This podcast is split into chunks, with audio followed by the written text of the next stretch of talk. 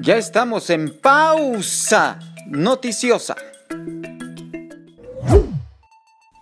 La presente ha sido una semana lamentablemente muy violenta en Zacatecas. Hemos tenido muchos eventos de impacto en distintos municipios. Balaceras y ejecuciones sobre todo es lo que predomina en este momento en el ambiente de seguridad zacatecano.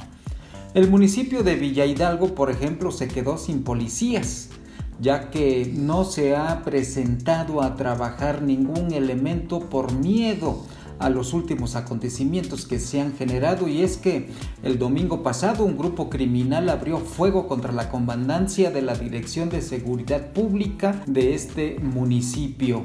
Y los pocos elementos policiales que quedaban en esta demarcación municipal se fueron a patrullar a Villa García, donde este miércoles fueron atacados los policías estatales y dejaron a esta demarcación sin vigilancia.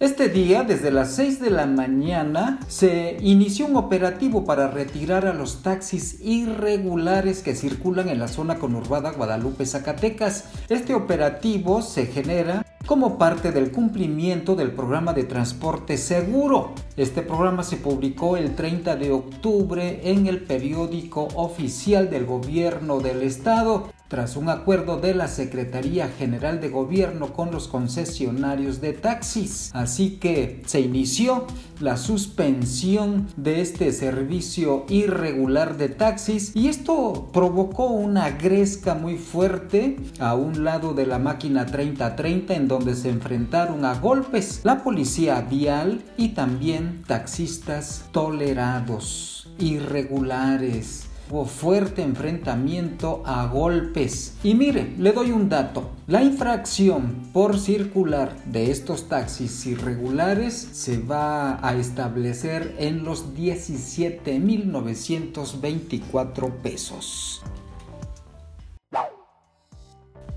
Este día inician las actividades de la 19 edición del Festival Internacional del Teatro de Calle en Zacatecas. Regresa este importante festival a las calles y plazuelas zacatecanas. En esta edición se contará con la participación de 14 compañías y grupos artísticos zacatecanos nacionales e internacionales. Se programarán 54 funciones de las cuales 38 se van a desarrollar en la capital del estado y 16 en los municipios de Zacatecas. Con todas las precauciones sanitarias y de seguridad, asista y diviértase. Toda la información, por supuesto, la puede usted ver y leer en nuestra plataforma digital informativa deportico.mx y en nuestras redes sociales en Twitter, en Facebook, por supuesto, e Instagram. Soy Juan Gómez. Que tenga un excelente fin de semana.